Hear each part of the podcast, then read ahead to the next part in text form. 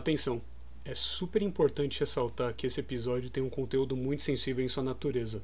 O jogo Sword of Mine, que foi a base pra gente ter esse episódio, lida com temas muito complicados, principalmente envolvendo civis em guerra. Por conta disso, a gente discorre sobre vários tipos de violência e, seu, e seus atos. Então, caso você não esteja confortável com esse tipo de conteúdo no momento, ou não é fã mesmo, melhor parar por aqui, voltar no momento que seja mais oportuno ou até não voltar mesmo. É completamente compreensível. O aviso estando dito, vamos seguir para o episódio.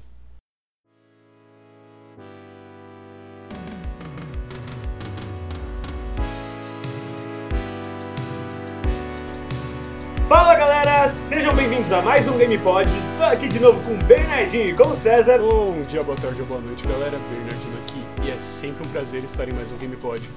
Com certeza. E aí, pessoal? César aqui e outra vez mudamos, mais uma segunda, mais um GamePod aí devido ao nosso queridíssimo feriado. Feliz Brasil para vocês. Muito obrigado, Bernardo. Total, galera. Mas e aí, o que vocês têm jogado ao longo da semana? Bom, eu cumpri minha promessa nos últimos episódios e segui direto do Yakuza 0 pro Yakuza Kiwami. E já adianto logo de Oi, cara. sim. Puta merda, que jogo da hora! Nossa, é, César está orgulhoso com os passos que ele te recomendou, né, Bernardinho? Não é, mano? Inclusive, eu e o Gary também, né? As conversas de trabalho são bem interessantes agora que eu tenho mais contexto de Yakuza. Não é não? Mas, é, nossa, eu tô adorando demais. É um jogo bem interessante, já comprovo logo de cara. Realmente, o Madma está em todo lugar. Não existe Sem exceção, dúvida. não existe lugar seguro. E, caceta, o combate parece mais fluido. É bem da hora ver essa diferença entre os dois jogos, né? Porque, Sim, sim. apesar do Yakuza 0 ter ficado popular aqui como um jogo de PS4, ele foi lançado no PS3 no Japão. A nossa Sério? versão é um remaster. Aham. Caramba. Ah, E acho que o, o Kiwami é um dos primeiros jogos no PS4, se eu não me engano. aham. É, É aí, que teve também o, o, se eu não me engano, o Yakuza Ishin também no PS4, não é? é, mas o Ishin é a sequência daquele outro feudal que foi o primeiro de PS3. Sim, nossa, mano. eu- quando eu fiquei sabendo que existia um Yakuza feudal, eu fiquei tipo, mano, que.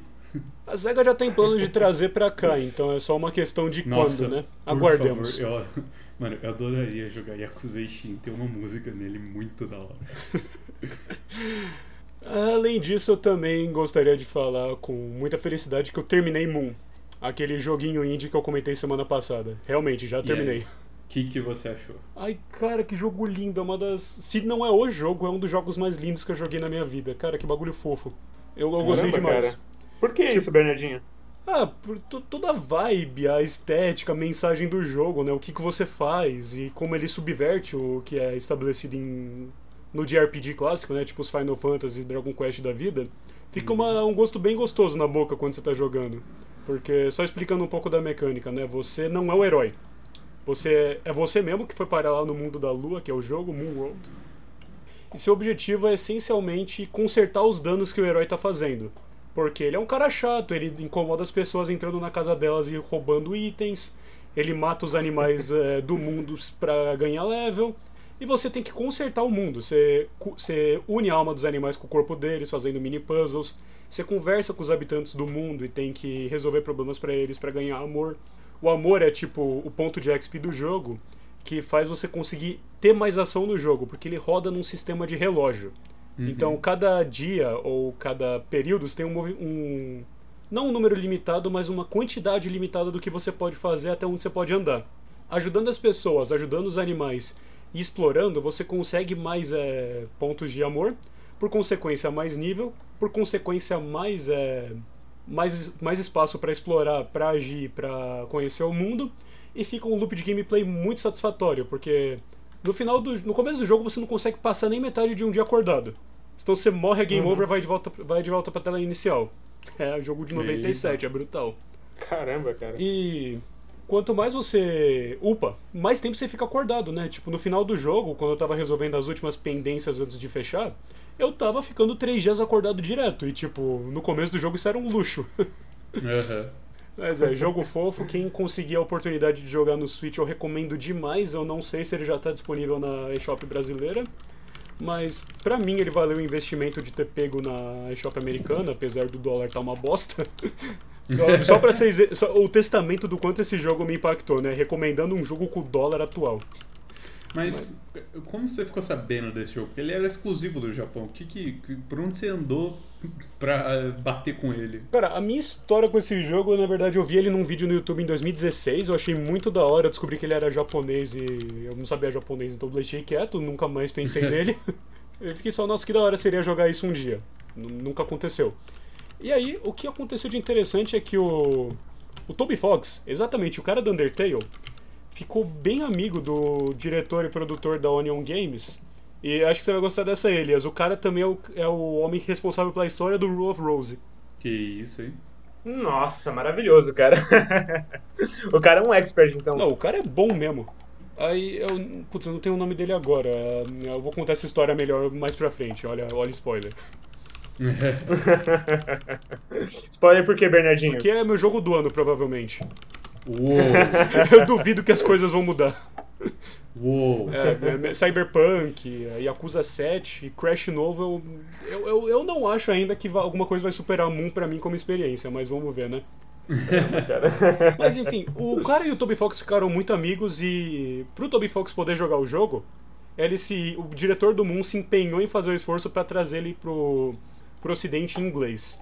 Porque o, o Toby cita o, a descrição do Moon que ele leu uma vez como uma das principais influências para Undertale, né? Que da hora. Então tem essa amizade uma bonitinha entre os dois e obrigado Toby Fox não só por Undertale, mas também por ser responsável pelo Moon vir pro ocidente, de certa forma. Cele... O que uma celebridade não faz. Não é? E você, Cezão, o que, que você andou jogando?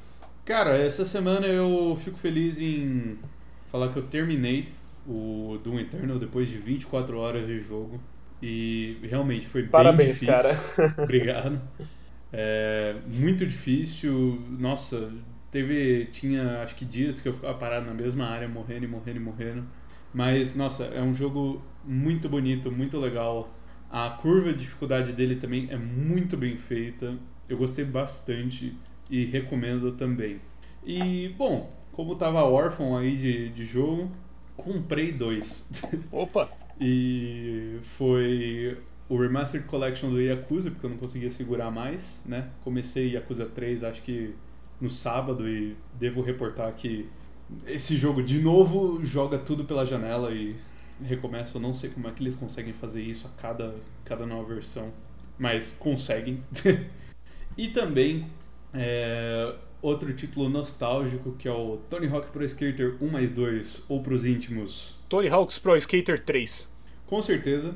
E também, jogo lindíssimo, tá muito melhor do que o Tony Hawk Pro Skater 5, que é uma abominação que a gente tenta esquecer todo dia. A gente finge que isso nunca aconteceu, o Tony Hawk finge que isso não aconteceu, a Activision também, não vamos lembrar dele não. Nossa, cara, coitado do Tony Hawk. Pobre e... homem. É uma boa, assim, é uma boa introdução de novo pro, pro gênero dos skates, antes do belíssimo Skate 4 que está sendo desenvolvido ainda. Os anos 2000 estão voltando. Você tá sentindo? Ainda bem. Mas e você, Elias? O que, você tem jogado essa semana? Cezão, essa semana eu tô jogando um jogo que você me recomendou, cara, acredita? É um jogo chamado Townscaper e, cara, é divertidíssimo, sério. É um jogo que basicamente você constrói cidades aleatoriamente clicando, sabe? Clicando aleatoriamente. E eu tô achando o jogo muito divertido, sério, tipo, muito divertido mesmo. Eu tô achando um jogo lindíssimo, a arte é muito boa. Sabe, é aquele jogo que você fala, vale a pena apoiar desenvolvedor indie, sabe? É um jogo, eu acho que uhum. ele é feito por um cara que é o primeiro jogo dele, se eu não me engano. E, cara, eu tô me divertindo muito, tô achando o jogo muito bom. Tipo, agora, nesse momento mesmo, eu estou construindo um presídio. muito e, brabo. E, é meio, e o Townscaper também é um pouco peculiar, porque ele não necessariamente tem um objetivo, né? Ele é, é cara, um você simplesmente constrói. Sim, total. E sabe uma coisa que eu acho muito legal no Townscaper, cara? Ele não tem certo e errado, sabe? Você simplesmente uhum. faz, fez, ficou bonito? Ficou, para mim ficou bonito, para outro pode não ter ficado. Ele é arte, saca? É obra de arte. Você faz e é subjetivo, saca? É subjetivo de acordo com o seu gosto. Sim. E por isso que eu tô achando um jogo do caramba, cara. Eu tô gostando muito. Tipo, tô jogando muito ele, sério. E outra coisa que eu gosto muito nele é que você não tem, tipo, um limite de cidade para fazer. Você simplesmente faz quantas você quiser. Se você quiser recomeçar uma outra cidade, você recomeça a hora que você quiser, sabe? Você não tem objetivo, você não tem. Tipo, vai, vamos imaginar, se Skyline você tem vínculos com a sua cidade. Esse aqui você não tem vínculo. Você só cria, ficou bonito, uhum. achou que tá bom já? Tá bom, tchau, vamos pra próxima. E é isso que eu tô achando do caralho no jogo, cara. Mas galera, depois de falar desses jogos icônicos, qual vai ser o tema dessa semana? Bom, dessa semana a gente vai explorar um pouco de moralidade ambígua nos jogos e a gente pegou um caso especial para comentar que, na nossa opinião, foi o que melhor explorou isso, que é o This War of Mine de 2014. Com certeza. E por que, que a gente não faz assim? Bernardo, Hum. explica o que é moralidade ambígua e eu falo do This War of Mine. O que, que você acha? Vamos que vamos então. Ah, bom, moralidade ambígua. Vamos começar pelo começo, né? O videogame é a única mídia em que consegue explorar a agência do jogador como veículo para impulsionar tramas, acontecimentos e a gameplay, né? Quando você assiste um filme, está restrito a ver o que o diretor está querendo te passar. Quando está lendo um livro, é o que o autor quer que você leia. Mas quando você está jogando, tem jogos em que você é o responsável ativo por fazer as coisas que o protagonista está falando, né? Falando ou fazendo. É aquele negócio da imersão, olha, esse aqui sou eu no jogo, ou esse tipo de coisa, né? E já tem um tempo que os jogos estão brincando com esse aspecto de querer mostrar moralidade pra você com escolhas. Alguns deles são binários, tipo, ah, quero ser herói, quero ser vilão, quero fazer maldade, quero fazer o bem. Ah, alguns exemplos disso de cara são Fallout 3, Mass Effect, a série Infamous. Que eles são essa dicotomia bem binária, né? Ou você é bonzinho ou você é mal, não tem meio termo. Se for Uhum. meio termo, você não ganha bônus. Mas aí a gente pega uns jogos que realmente querem é, explorar esse, esse aquele argumento que eu falei, né? Que o videogame é o único lugar em que você. a única mídia que você consegue testar ah, dilemas éticos e morais em quem tá jogando. E a gente quer falar do This War of Mine porque é o que todo mundo jogou, né? Ele não Ah, joga na tua dúvida. cara que você tá fazendo a coisa certa ou errada. Ele não comenta sua, as suas atitudes com uma bolha no cantinho falando: Ahá, o seu Wilson vai lembrar disso. Porque Uhum. não importa, porque você sabe o que você fez. E ele também não fica, puta, você é o vilão, hein, velho? Com certeza, This War of Mine é um jogo que ele insere muito bem tanto o julgamento das suas ações dentro dos personagens, como ele também te induz a- ao, ao auto-julgamento, né? Então, bom, tal como o Bernardo, irei começar do começo e falar um pouco sobre o que é o This War of Mine. Bom, o This War of Mine, ele é um jogo que a gente pode chamar ele de survival, desenvolvido pela 11-Bit Studios, lançado em 14 de novembro de 2014, a versão base. Ainda existem duas DLCs, que é o This War of Mine Stories e Childs of War. É, The Little Childs Ones. of War. Isso, Children's. É, The Little Ones. E, bom, como funciona o jogo? É, basicamente, está acontecendo uma guerra civil no, no país fictício e você recebe quatro. Você precisa cuidar de quatro sobreviventes aleatórios, cada um deles com a sua própria backstory, seu próprio nome e seu próprio retrato. E você possui duas fases dentro do jogo. Você possui o dia, onde você pode melhorar a sua base, que é uma casa toda destruída, toda furada, e também muito frio, porque está no meio do inverno. Então, durante o dia você melhora ela. Então, você pode construir um forno, pode construir um fogão, uma cama, é, uma área para você cuidar das pessoas, pode construir ferramentas. E aí, depois das 6 horas da tarde, começa a parte durante a noite, que é aí onde a coisa começa a ficar braba. Por quê?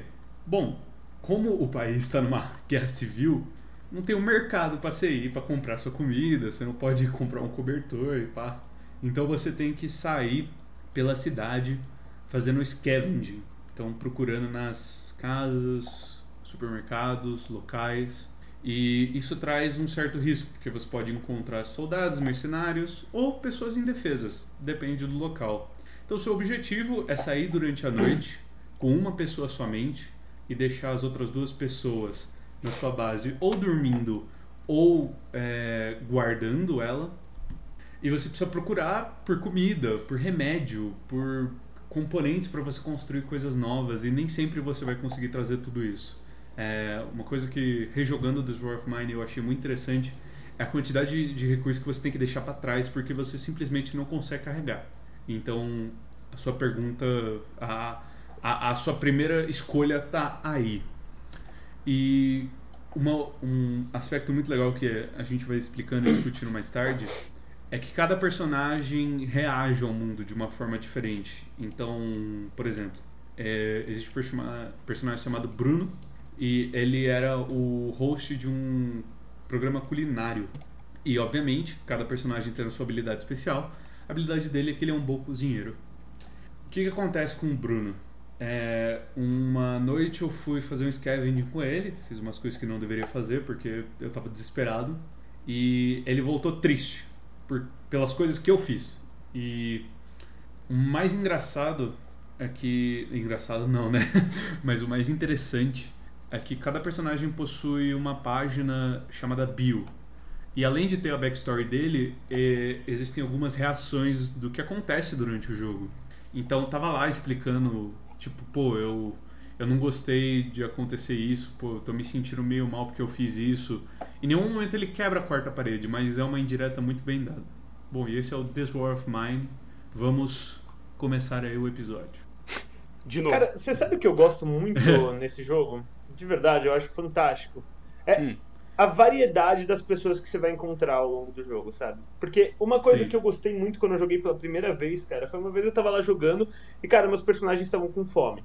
E eu vi que tinha um mercado lá perto, que ele era um mercado que era tipo um shopping, eu acho, e você podia ir lá saquear, sabe? Eu fui nesse shopping saquear, sabe? É, era um shopping fechado, abandonado, quer dizer, não questionava tanto a sua questão, sabe? Não questionava tanto a questão de ser imoral ou não. Afinal, é uma guerra, né? E, cara, chegando nesse shopping, eu encontrei pessoas lá, e essas pessoas, elas poderiam me atacar, mas o interessante é que elas foram bondosas comigo. Elas falaram, cara, tem coisa para todo mundo aqui, sabe? Você pode pegar.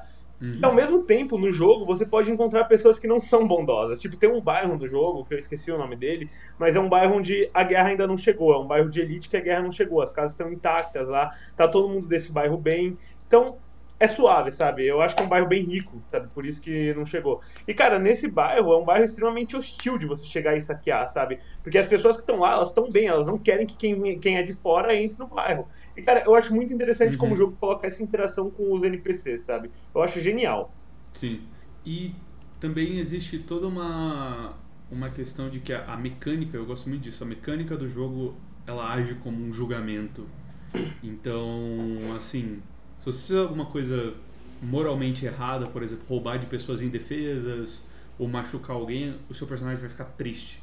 E todos esses estados triste, fome, doente, podem eventualmente gerar a morte do seu personagem. E eu gosto muito desse sistema porque ele cria uma narrativa fluida. Ou seja, o Bruno ele sempre vai chegar na guerra civil é, sendo o host de, do show culinário, mas pode acontecer que o Bruno pode ficar depressivo no meio do jogo e se matar. E aí, tipo, você acorda um dia e é isso, o Bruno se matou e tipo todo o resto da sua party tá triste pra caralho agora também. Uhum. Então, uma história é criada a cada gameplay e, tipo, muitas, muitas vezes essas histórias não são bonitas e não são felizes, né? Assim, existe, você consegue passar pela guerra e existe isso, mas é muito difícil. O jogo ele é brutalmente difícil para simular é, esse cenário de guerra, né?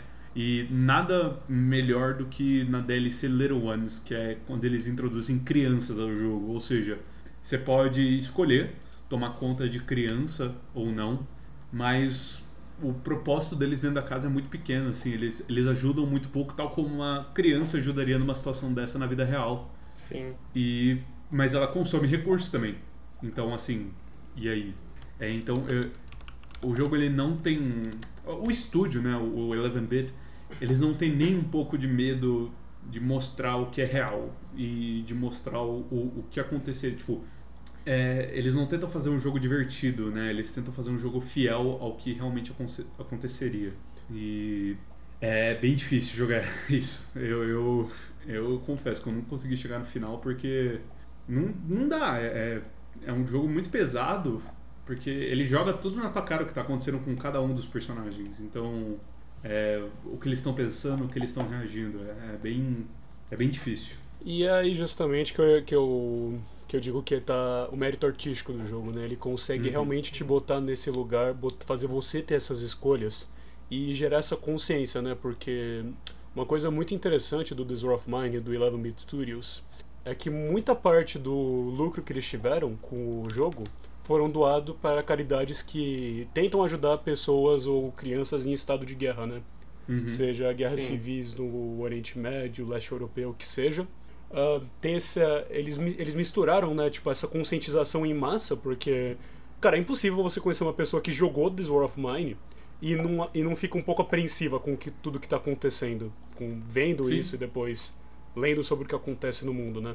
Uhum. E o melhor, é o melhor trabalho de caridade possível, né? Porque você consegue fazer as pessoas. O que elas elas já compraram o jogo, então já foi doado uma parte. E tem uma parte que ainda vai ser incentivada a ir mais atrás dessas caridades justamente por ter a exposição à mídia. Com certeza. E é, é muito engraçado que analisando do ponto de game design, não existe um inimigo no This War of Mine. O inimigo é o- são as próprias mecânicas de survival. O inimigo é, é sua fome, é sua sede, é o seu estado mental. E, e eu nunca vi isso melhor retratado dentro do jogo. Porque ao mesmo tempo que você é, não tá nem um pouco conectado com esses personagens, é a primeira vez que você vê eles na vida. Na vida. É a primeira vez que você vê essas, esses rostos. Mas eles sempre estão lá, né? Então no, no jogo fica um cardzinho no canto inferior direito e fica sempre o rosto do personagem olhando pra você e tipo. Não é um rosto feliz, o cara não tá feliz. E um bagulho muito sinistro que eu descobri é que esses, esses bustos, rostos, eles piscam. Tipo, uma vez eu tava olhando cara. pra foto do Pavle ele, e ele, tipo, piscando assim, sabe? E aí eu fico, tipo, caralho. Então, é um jogo que bota, ele, ele tem muito esse peso da, da moralidade, né? Você, todo o psicológico dos personagens é afetado pela moralidade do próprio jogador. Uhum. Então, assim, não é um jogo que. É, é muito comum ver isso speedrun, né? As pessoas es- esquecem totalmente a narrativa e focam somente no, no mecânico, né? No, no aspecto mecânico do jogo. E no War of Mine você não consegue ignorar isso porque a própria narrativa do jogo é uma mecânica. Uhum. Total, Ah. cara. O, acho que a maior força do War of Mine também está no fato de que você não é ativamente julgado pelo jogo pelo que você faz, que nem eu tinha dito, né? Uhum. Porque eu vou, vou puxar agora uma comparação com o Fallout 3, né? Que eu acho que fez o aspecto da moralidade bem porcamente. Sim. Ah, você acabou de sair do Vault, papapá, você foi expulso porque você matou ou não o Overseer, etc. Saiu, beleza. Você vê uma cidade no horizonte, Megaton. Você vai lá, você descobre que tem uma bomba nuclear no meio da cidade. Uhum. Fallout 3 tem mais de 10 anos, então eu vou falar à vontade dessa porra. Por favor. É, e Megaton também, todo mundo já viu essa cena. É, todo mundo que jogou já viu. Ah, só- só quero também É. dizer que isso não é uma crítica profunda ao jogo, né? Eu, eu gosto de Fallout 3, prefiro New Vegas por vários motivos, mas a moralidade Por- o 3 não fez bem. Eu já, Não. já falo isso de cara. E, cara, ah, quando você vai lá, você tem algumas escolhas, né? Ah, eu vou desarmar a bomba pra salvar todo mundo. Ou eu vou ser um vilão de cartoon e estourar essa porra na cara de todo mundo mesmo trabalhando com um, um milionário que quer ver a- o bagulho explodindo e ele vai me pagar dinheiro. Uhum. Tipo, ahn, o que está sendo julgado aí? Está sendo julgado o que o jogador faria naquela situação para sobreviver? O que, que você tem que fazer no mundo? O roleplay, né? Porque o Fallout, o Fallout é um RPG diferente do, do War of Mine, que é um jogo mais linear em termos de história e personagem. E aí você pega isso e tem essa, essa parada bizonha, mano. Porque, tipo, porra, ou você é o Messias que vai salvar a cidade do perigo iminente, ou você é o diabo encarnado que chegou lá pra fuder tudo. tipo, explodindo uma porra de uma bomba atômica numa cidade que, por algum motivo, construiu toda a estrutura em volta de dita bomba. É, é, é bem estúpido. E ainda mais acontece lá, quando você faz o independente da ação ou da ação boa ou ruim, aparece lá no cantinho. Você ganhou karma boa ou você ganhou karma ruim, seu bosta. E isso te dá bônus, né? Tipo, essas, as- fazer essas ações bosta ou não te dá um bônus. Tipo, você ganha pontos Sim. de bonzinho, de maldoso, você pode ganhar perks por isso depois. Ahn, canibalismo também é um bagulho que faz você ficar mais malvado. Caralho, mesmo, que se- velho. mesmo que seria um bagulho que teoricamente faria sentido numa série em pós-apocalíptica de sobrevivência, né? Tipo, é um tabu em sociedade que funciona né, nas sociedades contemporâneas, né? Mas se você pega e, tipo, tá tudo fudido, não tem comida, o que tem tá infectado, e aí, mano? É. Eu, eu acho que o Elder Scrolls faz isso de um jeito mais interessante, porque ele não te julga, né? Você tem a opção de matar as pessoas ou roubar, e só tá lá, ô, você quebrou a lei, porra. E tipo, É. é. isso, você não é um cara mau, um cara bom por isso, você é um cara que fez alguma coisa que foi contra a lei do local. É, e eu acho que também é muito uma questão de no, durante o This War of Mine, você faz o que você pode, né? Uhum. Tipo, por isso que não existe essa, essa diferença certo e errado. Mano, eu preciso comer, não tenho o que fazer. Tipo, ou sou eu ou é essa pessoa. Um exemplo muito bom e, e que você pode encontrar muito cedo no jogo é, é a casa de, de alguns velhinhos. E é, toda vez que eu jogo e eu vou nessa casa e eu, eu paro de jogar depois daquilo. Porque é, é, muito, é muito real. O que, que acontece? Você vai na casa desse, desse pessoal, são dois velhinhos, e você entra, você começa a pegar e tem do- dois, dois idosos, né? um homem e uma mulher, um casal, sentados no, na poltrona. E aí o homem, tipo, vendo que você tá roubando o bagulho dele, ele levanta e fica te seguindo e falando, mano, para de fazer isso, eu vou morrer de fome. E- mas ele nunca, ele nunca te ataca, obviamente. E ele só fica te seguindo, falando, ó, minha mulher precisa desse remédio, ela vai morrer se ela não tiver esse remédio. Bom, tipo, eu ignorei, eu falei, mano, deixa eu me concentrar na mecânica do jogo. E aí eu voltei, eu tava com o Bruno. E tipo, logo quando ele entrou pela porta, voltando do, do scavenging, ele falou, nossa, o que, que vai acontecer com aquelas pessoas? Então, não é muito.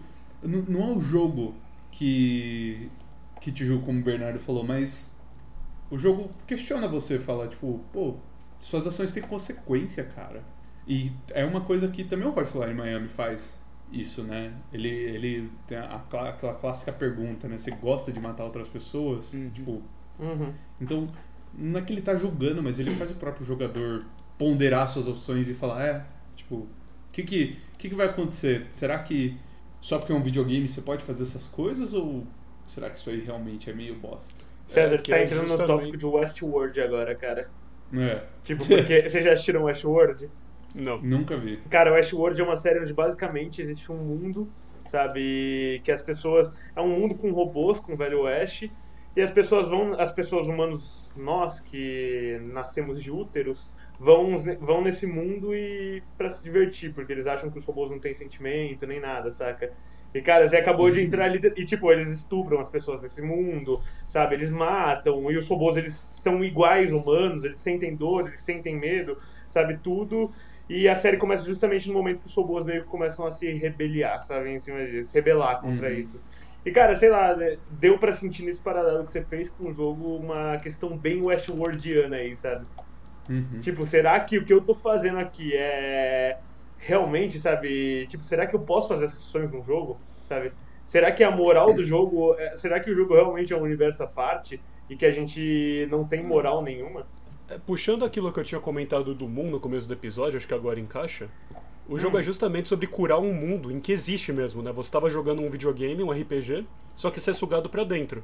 E tipo, você vê que o impacto do, do personagem do jogador, né, o herói, tem na vida Uhum. das pessoas, né? Ele atrapalha um, um restaurante de um cara, ele ele rouba a lingerie de uma mulher pra usar como armadura especial. Porra. É, é uma cena real, joguem. Ah, ele, tipo, mata os monstros. Tipo, tem uma cena que ele tá tentando matar o animal de estimação de uma menininha. E você tem que tentar impedir ou não, né? Aí entra nas Uhum. mecânicas e...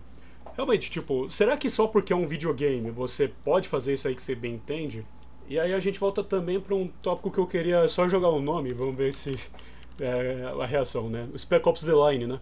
Sim, com certeza. Porra, aquela cena... Nossa... É, é bem difícil Tem, falar, tem né? mais, tem mais de 10 anos? Mano, acho que não dá pra gente falar porque é um jogo que precisa ser jogado pra quem Sim. tem- tá Ah, não, interessado, sem né? a- a- a- nosso aviso aqui do GamePod, né? Se você tá interessado num jogo que, as- que explora as decisões morais de personagens e, tipo, toda essa metalinguagem do que vale e o que não vale, Spec Ops tem um, é um excelente estudo de caso. Nossa, sem dúvida. É, é, tipo. É, é um jogo muito bem construído nisso, né? Nessa mudança do personagem principal. Sim. Eu também queria aproveitar que a gente já tá falando de outros jogos, né, Pra jogar atenção pra um outro jogo que tem uma série de mecânicas parecidas com o Sword of Mine, né, nesse sentido de não te julgar, que é o Pathologic Qual, 1 e 2. Ah, pra quem não conhece, é- realmente é difícil julgar porque é um jogo cult da Rússia de 2018 primeiro, 2008 quer dizer. Aí o segundo lançou sem muito marketing em 2018, não vem, é, não foi bem divulgado, não os críticos não pegaram o propósito do jogo e criticaram por isso. É Eu vi um cara é- que é- comparou é com um- Skyrim. É um jogo bem difícil de entender, né? É, Uh, essencialmente você joga com um personagem que está tentando de alguma forma impedir o avanço de uma praga numa cidade. E a partir do momento em que você tá, de fato, imerso naquela situação, você percebe que puta, a economia tá indo pra bosta. Os caras estão começando a trocar unha por remédio, tá ligado? O tem gente virando os lixos para encontrar alguma coisa para trocar e ganhar coisa. Você tem gente se matando nas ruas para conseguir o, o, o sobreviver pro dia seguinte. Você como jogador pode fazer igual, né? Você tem essa. Nossa, tem um vídeo que eu, que eu vi que usou o termo economia de, de mendigo pra, pra descrever Nossa. o jogo. É bem brutal, mano, porque, tipo, você vasculha lixo para trocar item com certa pessoa, aí com essa pessoa você vai para outra, etc. Só que aí quando isso parar de funcionar, né, quando os lixos já estão vasculhados, quando todo mundo começa a ter a mesma ideia que você, o que, que sobra para você tentar sobreviver e achar cura? Você matar a pessoa mesmo. E o jogo não vai olhar para você, mostrar um medidor é, aleatório de tipo, ah, nossa, você foi um menino malvado aqui, você, você matou essa pessoa. Tipo, não, ele é business as usual, mano. Você matou essa pessoa, beleza, viva com a consequência. O resto uhum. das pessoas que moravam com essa que você matou, o pessoal, que, o pessoal da cidade vai começar a olhar torto para você. Se você fizer muita merda, eles vão querer te matar olhando na sua cara mesmo. E você, Sim. tipo, pra tentar sobreviver, uh, buscando os recursos, você justamente pode se fuder mais ainda não tendo os recursos porque as pessoas não querem mais compactuar com você, seu criminoso. E não é o jogo que fez isso com você, tá ligado? Tipo, o jogo tá mostrando, ó, mano, você fez o que você precisou fazer, mas olha o que vai acontecer agora. Sim. É, é e, e não é. E também nesses jogos, não, não tem muito que ser reclamado do próprio jogo, né? Porque foi você que fez aquilo, você que. Tipo, mano, beleza. Você quer fazer, você quer roubar de velhinho, você quer, tipo, se aproveitar de uma pessoa menor que você, tranquilo, mas Uhum. Existe consequência para isso e, e, eu acho que é aí que tá a, a, essa permissão, né? Porque no final o, o, jogo você só faz o que o designer permite você fazer, né? Não é um não é um universo onde você pode fazer o que você quiser. Sim. Assim, para você fazer o que você quiser, o, o cara precisa permitir que isso seja feito. Mas é muito engraçado que mesmo sendo um local fechado onde você possui ações limitadas, você ainda é, você ainda pode fazer essas essas ações que em teoria não estariam certas, né? Porque muitos muitos jogos eles eles precisam justificar você matar 500 pessoas, mil, então ah é, essa pessoa é do mal, atira nela aí, tipo beleza. Uhum. E, e, e, aí a moralidade já tá resolvida. Então, mano, o cara é do mal, ele tá tentando destruir o mundo. O que eu estou fazendo é certo. Uhum. É, você não fica pensando muito. Tipo, ah, eu sou o cara bom, esse aqui é o cara mal. Bang, acabou e eu salvei o dia. Ou, é, ou o próprio aí... GTA, né, cara? Que você é o cara mal, mas você só mata cara mal no jogo que o jogo manda. Não falando as pessoas, tipo, que o jogo te dá liberdade para matar. É, não, isso que é, é, é, o ponto, né? Tipo, quando você chega em, em títulos como o o Dwarf Mine, isso tá, tá suspenso, né? Porque assim, você realmente entra num, num, dilema, porque eu estou eu estou com fome, eu estou doente, eu preciso desses recursos, senão eu vou morrer. Uhum. E essa pessoa tem isso. E aí? O que, que eu faço? Até onde eu sou justificado de fazer isso, de minha sobrevivência vem em cima dos outros, né? E é. até que ponto uhum. eu quero ir para uhum. ganhar do jogo, para olhar pro jogo e falar, não, essa é a minha condição de vitória, eu ganhei essa partida, essa run, esse, essa história que seja. E o que, que é ganhar, né? Sim, Total. com certeza. É, é você sobreviver, é você garantir que outra pessoa sobreviva, porque, assim, é muito difícil você chegar no final desse, desse jogo, tipo, com todos os personagens vivos. Uhum. Sem, Sim, assim, total. Mano. E. É, que, que, você chega no final, metade da sua crew morreu, você tá vivo, mas depressivo. E aí, o que, que aconteceu? Você ganhou? É, tipo, é, é isso que é ganhar? É, é estranho você colocar uma situação tão horrível com. É, uma situação tão horrível e um, um nome muito de jogo, assim, ganhar, vencer. Tipo, o que é vencer no The Sword of Mine, sabe? É, é aí que essa ambiguidade mora, né? Uhum. É real, César. Eu essa que é a beleza você, dos videogames para poder fazer isso. Uhum. Não, total, cara. Tem uma cena no jogo que, tipo, teve uma vez que eu tava precisando de remédios, cara, e sem zoeira, foi muito difícil ter que roubar. Porque a gente sabe, vocês sabem no jogo, vocês que jogaram, que é um remédio um dos recursos mais escassos. Comida você até que Sim. acha bastante, sabe? Não bastante, você acha, entre aspas. O suficiente pra É, conseguir o chegar até o suficiente. final. É, e cara, logo no começo do jogo, seus personagens já podem começar adoecendo. Tipo, no meu personagem, no meu segundo dia, eu já tinha uma personagem que tava doente e ela foi ficando mais Uhum. doente, mais doente pra morrer, sabe? E cara, foi tipo tenso ter que entrar numa casa pra roubar, sabe? Era uma casa onde o filho dessa, o filho de uma senhora, morava uma senhora e o filho dela, e o filho dela ficava vigiando a casa o tempo todo. E foi real muito tenso, sabe? Dava uma questão de, tipo, ao mesmo tempo que eu tava falando, tá, é pra, uma, pra minha personagem sobreviver. Dava uma questão, mas essa família fez tanto pra sobreviver, sabe? Que se eles precisarem desse remédio. Então, não sei, cara, esse jogo é um jogo que me toca muito também, sabe? Do mesmo jeito que vocês estão falando que o jogo toca vocês, que o jogo traz esses aspectos, ele me traz também, sabe? E voltando a falar sobre aquele bairro rico, que é o bairro que não foi atingido pela guerra. Cara, é muito interessante como o jogo ele mostra essa questão de tipo o mundo é desigual, sabe? Ele traz muito a questão da desigualdade no jogo, muito bem. Porque enquanto os bairros mais normais estão destruídos, estão em caos, o bairro tem um bairro do país que tipo tá tranquilo, não tá acontecendo nada e as pessoas lá estão vivendo como se não tivesse guerra. Uhum. É. E, e realmente mostra essa. é, o que é a guerra, né? Sim, total, total. Mas como assim, Cezão mostra o que é a guerra? Tipo, dá um exemplo aí do jogo. É que. eu acho que a primeira coisa que você pode associar quando você entra em contato com o War of Mine é que eh, existem milhares de jogos baseados em guerras, né? Call of Duty, Battlefield. Mas lá você sempre é o soldado. Você tá lá pra, pra matar o inimigo e cumprir a história. E é isso. Tipo, beleza. Uhum. E o This War of Mine é, é totalmente o contrário disso.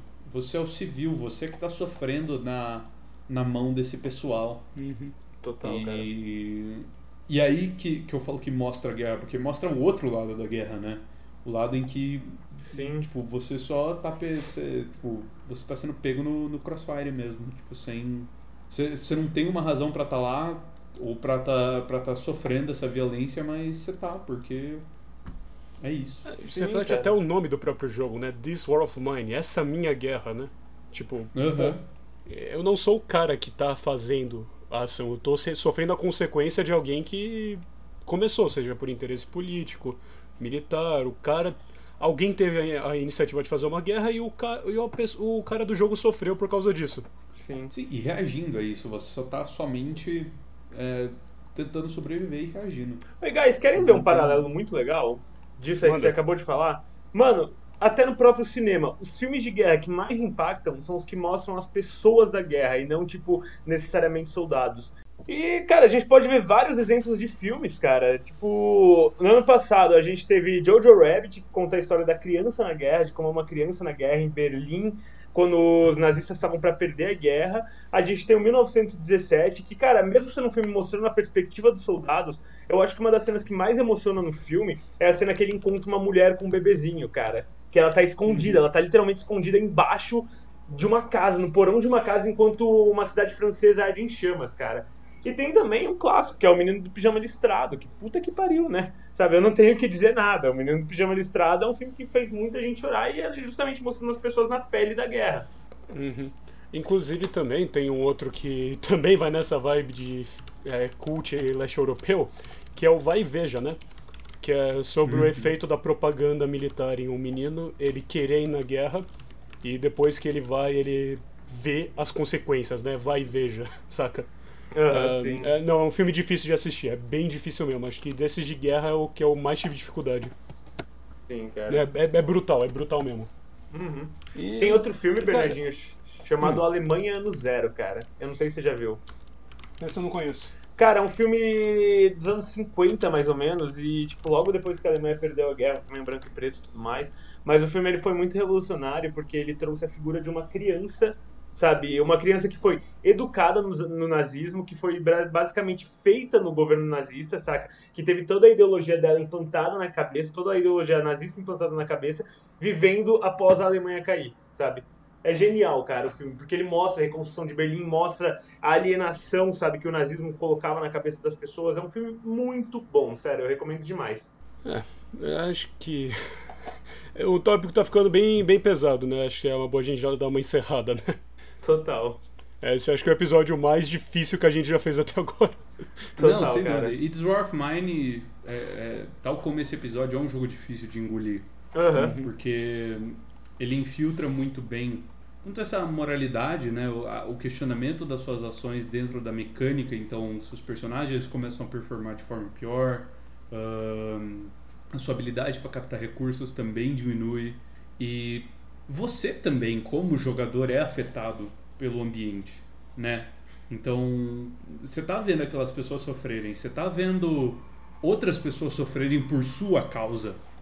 Então, realmente, não é, é, para mim, do ponto de vista de game design, é um jogo que mescla muito bem uma narrativa e uma narrativa fluida ainda, onde o próprio jogador contribui para ela com as mecânicas é, do jogo que é captar recurso, é, sobreviver e que estão presentes em diversos outros jogos, né? Minecraft assim.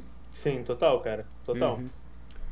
É, no fundo é aquele negócio, né? O videogame é a plataforma mais propícia para você explorar esses dilemas éticos por conta da agência, mas ao mesmo tempo é a mídia mais difícil de consumir quando faz isso, porque você é o responsável pela consequência do que você faz com as pessoinhas virtuais. Então, para alguns é mais difícil de tragar do que para outros. Acho que esse que é o ponto, né? E, tipo, Pathologic, Uhum. This War of Mine, são jogos que merecem ser jogados, estudados, celebrados pelas conquistas que eles tiveram, mas eles são nichados por um motivo, né? Eles não são pro grande público justamente por isso.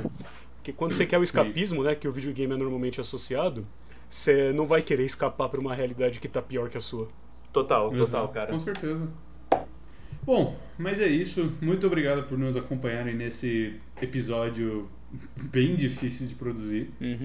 E agradecemos. Boa noite. Até a próxima, galera! Um bom dia, boa tarde boa noite para você e até a próxima. Muito obrigado pela atenção.